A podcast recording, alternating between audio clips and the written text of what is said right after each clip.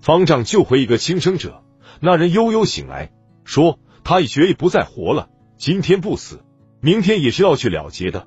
方丈叹了口气，我确实制止不了你去寻死，可是我想问问，你的债都还了吗？那人感到很奇怪，他说自己并不曾借债。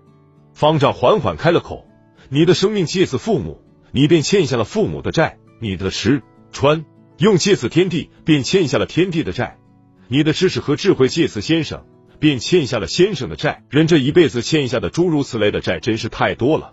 你都偿还了吗？”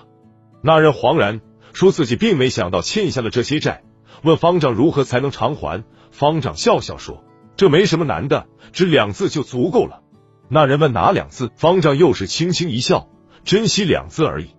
那人沉思了一会儿，大彻大悟，朝方丈拜了几拜，转身出了寺门，神采奕奕的走了。